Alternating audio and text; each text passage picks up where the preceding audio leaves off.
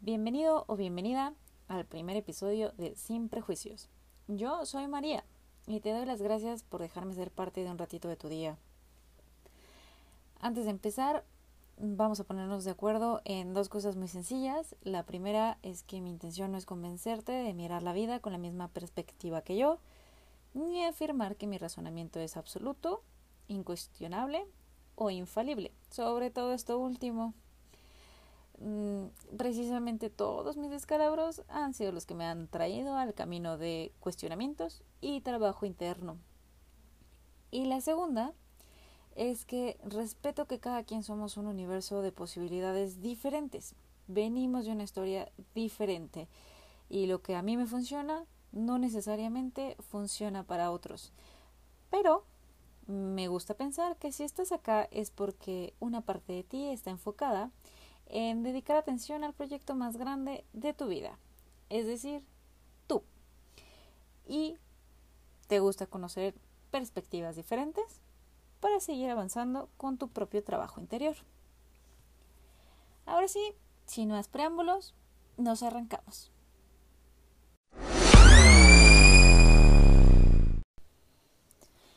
Para comenzar, voy a hacer una pequeña referencia a la teoría del caos de una forma poco técnica y no, no es que yo sea una experta en el tema.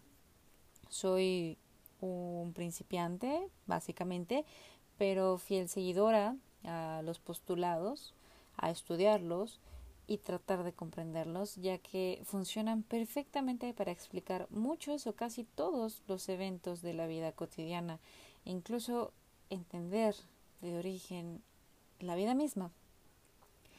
Esta teoría se enfoca en estudiar sistemas no lineales, pero sensibles a las variaciones de las condiciones iniciales. Oye María, pero ¿y esto de qué se trata? Ah, pues vamos a pensar en el ejemplo más sencillo que conocemos, ver la vida como si fuera una montaña rusa, con sus altas y sus bajas solo que es una montaña rusa de la cual no nos pusieron el tráiler de lo que nos íbamos a encontrar y llegamos todos ingenuos para empezar nuestro viaje. Cada subida, cada bajada o giro van a ser variaciones a las condiciones iniciales de este viaje. Los llamaremos factores externos. ¿Qué es lo que provocan? Que después de tres giros, una bajada, una subida y otra bajada en picada, nuestra actitud, nuestras emociones, nuestra opinión sobre la vida misma o sobre el viaje que llevamos en esa montaña rusa llamada vida no es la misma con la que empezamos cuando nos sentamos por primera vez, nos abrochamos el cinturón y nos fuimos. Estos cambios o estos factores externos son y serán los que constantemente determinen cambios en nuestros comportamientos o en nuestras reacciones futuras ante determinados eventos que puedan ser vistos como caóticos, crisis, momentos difíciles. También en los buenos, pero normalmente nos complicamos más la existencia cuando hay un factor externo no tan positivo o inesperado. Entonces, ¿cómo podríamos visualizar esas, esas, esos cambios en nuestros comportamientos? Pues vamos a pensar en las personas que se suben en una, en una montaña rusa y después de cinco vueltas se marean y vomitan. O los que son unos haces con las eh, actividades eh, de adrenalina pura y siempre salen viene la foto. O los que van perdiendo cosas en el camino, una gorra, una bufanda, hasta el celular porque se van a tomar una selfie. Hay de todo. Entonces, a partir de este momento, cada una de esas personalidades, cada una de esas formas de entender eh, las reacciones o los comportamientos, vamos a visualizarlos como un tipo de persona diferente y cada tipo de persona diferente lo vamos a llamar un sistema dinámico. ¿Qué es un sistema dinámico, a grosso modo? Es un conjunto de otros subsistemas que tienen al menos dos soluciones o dos trayectorias de llegar a una solución. Por ejemplo, el consciente e inconsciente de una persona. Vamos a encontrar tres tipos de sistemas dinámicos. Uno, los estables.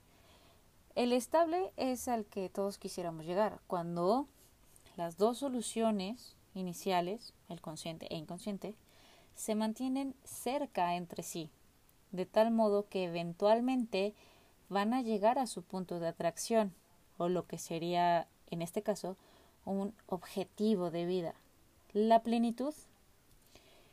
Y esto no quiere decir que el camino va a ser eh, de pastito, bajo un cielo azul, en un claro y mariposas. No. Siempre va a haber factores externos. Simplemente que el consciente e inconsciente están enfocados en llegar al mismo punto de atracción. Ejemplo, Stephen Hawking. Su convicción era la ciencia. Consciente e inconscientemente buscó demostrar con teorías científicas los fundamentos de las leyes que gobiernan el universo, cuestionar en algunas ocasiones la existencia de un Dios. Tuvo muchas variantes externas a sus condiciones iniciales de vida, como su enfermedad, pero sus soluciones estaban enfocadas en la ciencia, es decir, consciente e inconscientemente, la manera en cómo resolvía la vida era con la ciencia y fue la misma ciencia el medio por el cual se proporcionó a sí mismo la manera de seguirse manteniendo en acción dentro de su campo de trabajo. El segundo ejemplo, o el segundo tipo de sistema, es el inestable. Cuando las dos soluciones, el consciente y el inconsciente, tienen una trayectoria diferente entre sí y acaban en puntos diferentes. A esto se le conoce como que el sistema se escapa. Yo le pondría como pues que en lugar de acercarnos hacia un sentimiento de plenitud, estamos más cerca de un sentimiento de frustración. Ejemplo, el abogado que quería ser médico en una familia de abogados. En este caso, el consciente se va a meter a una escuela de leyes y se va a preparar para trabajar en el despacho de la familia y va a replicar el tipo de vida que su familia le enseñó que tenía que seguir. Por otra parte, de manera inconsciente, se va a recalcar la frustración de no haber sido médico y aunque le guste recibir su cheque y se apasione por ser un abogado, o trate de ser el mejor abogado de la familia, tarde o temprano la diferencia entre lo que consciente e inconscientemente quería llegar a ser de su vida se van a acumular de tal manera que van a generar un desorden emocional, físico, de salud y va a tener un caos en su vida va a estar muy lejos de alcanzar una plenitud que no nada más le va a impactar a él, sino también al tipo de relaciones interpersonales que tenga. Y el tercer ejemplo son los sistemas caóticos. Estos sistemas son muy divertidos y muy comunes de encontrarse. Bueno, divertidos no, no porque me esté burlando, simplemente que con un poquito de comunicación y un poquito de entendimiento de ambas partes podrían resolverse. El problema es que nos cuesta trabajo ceder a ese tipo de comunicaciones. Pero a ver, ¿qué son los sistemas caóticos o quiénes son o cómo son?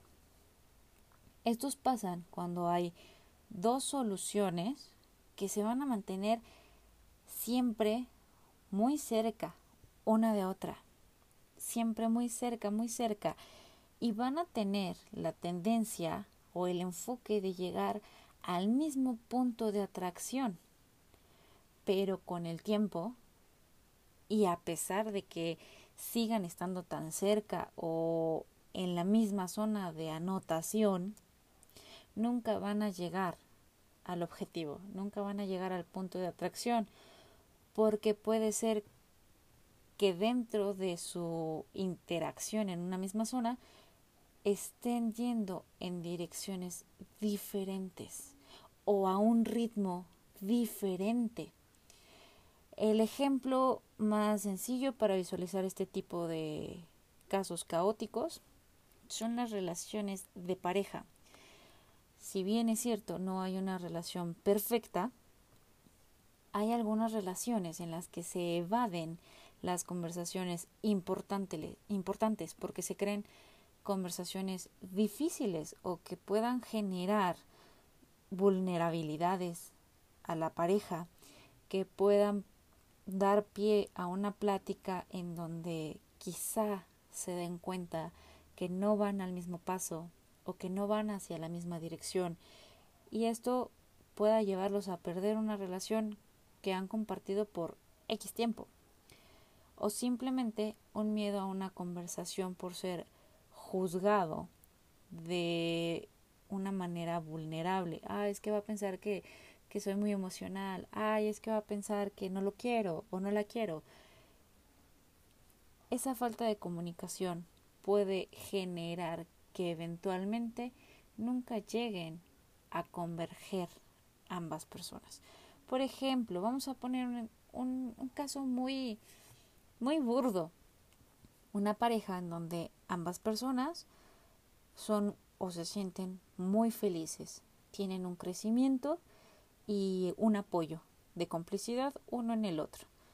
Pero la persona A quiere casarse con toda la ceremonia que conlleva. La persona B no considera valioso o que le aporte algo positivo a la relación una ceremonia para casarse. Para la persona B basta con vivir juntos.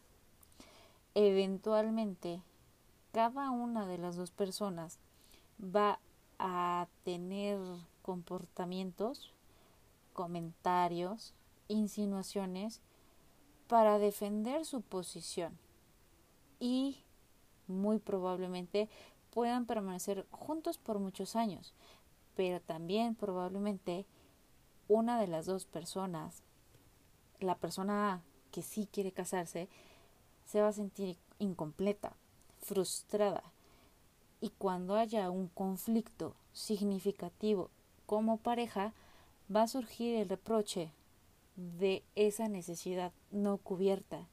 Pero ojo, la responsabilidad de cubrir esa necesidad no era de la persona B, era de la persona A, que tenía que haber iniciado la conversación difícil de hacia dónde vamos, qué queremos, cuáles son las expectativas de esta relación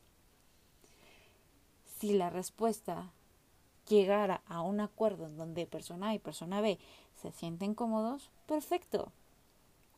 Y si no se llega a ese acuerdo, también está bien, porque es una manera sana de mantener relaciones saludables, aunque esas relaciones se transformen y dejen de ser de pareja y a lo mejor se vuelvan de amistad. Simplemente es que no dejemos llegar a una acumulación de desorden o de caos, porque estas diferencias emocionales o espirituales o de creencias, pues ya les cuento, van a generar un problema próximo a futuro. Ahora bien, ya conocemos cuáles son los tres tipos de sistemas o tres tipos de personas, vistos desde una perspectiva física. Predecir cómo reaccionará cada quien ante determinada situación es casi imposible. Por mucho que digas, yo me conozco a mí mismo, yo sé cómo voy a reaccionar, yo sé que voy a estar en calma.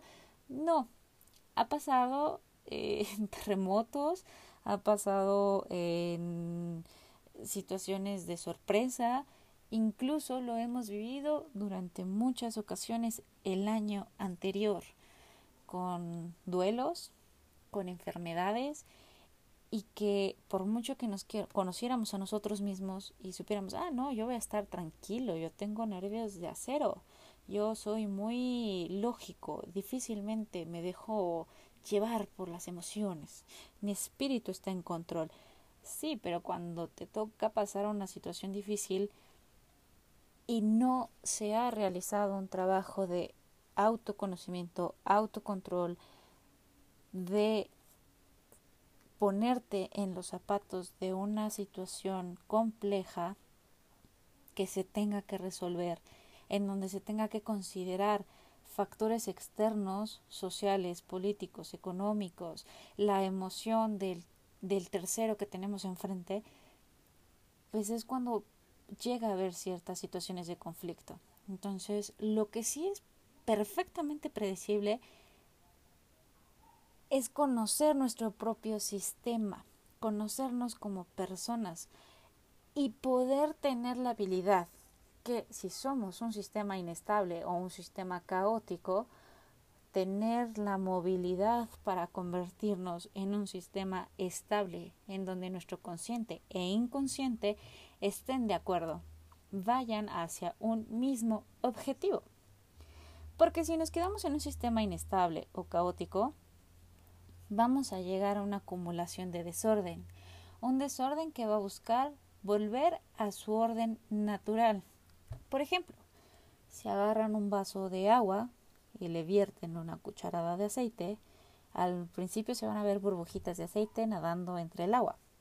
Eventualmente se van a separar por sí mismas, sin que tengan que hacer nada. Eso es la acumulación de caos. Cuando dejamos que esto pasa en nuestra vida, es cuando llegamos a sentir que estamos perdiendo el control, que no era lo que queríamos que pasara, estrés, ansiedad o el nombre que le quieran poner. Lo que quiero llegar como conclusión es que somos responsables de nuestros propios sistemas.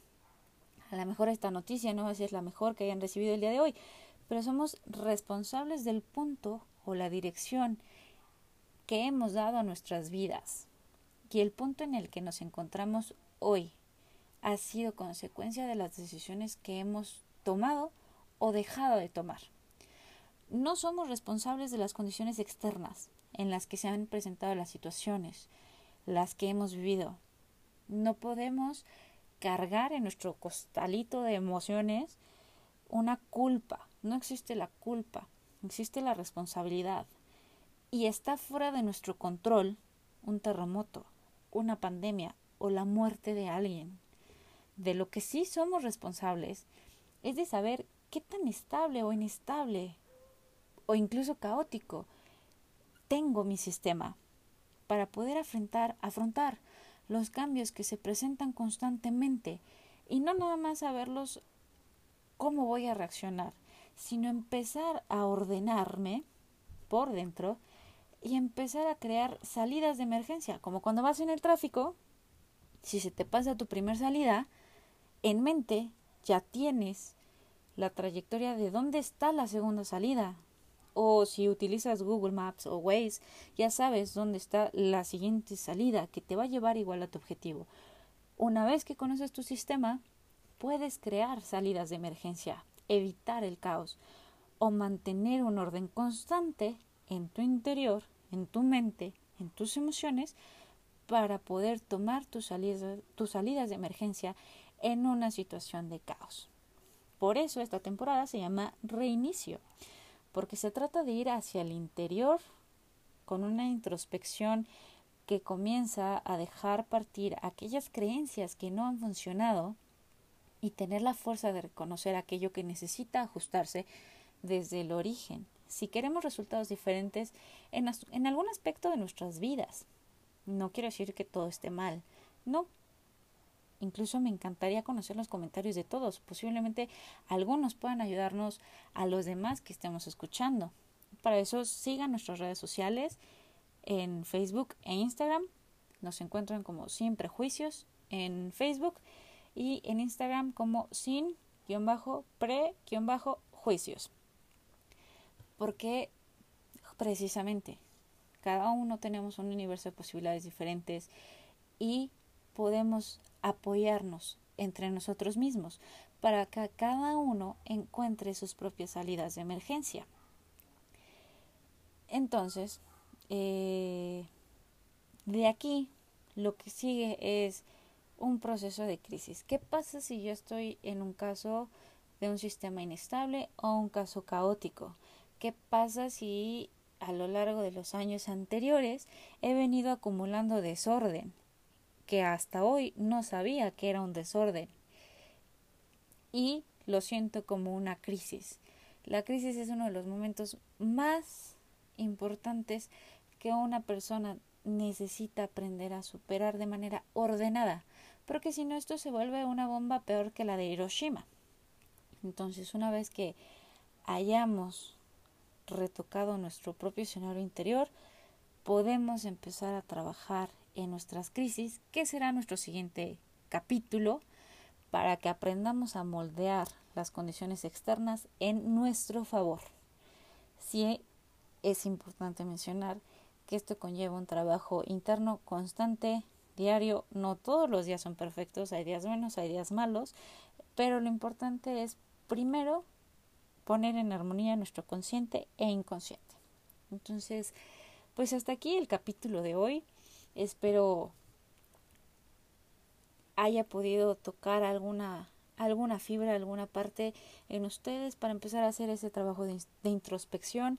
Me encantaría conocer sus comentarios, síganos en redes sociales y podamos compartir entre nosotros mismos técnicas para seguir creciendo de manera interna.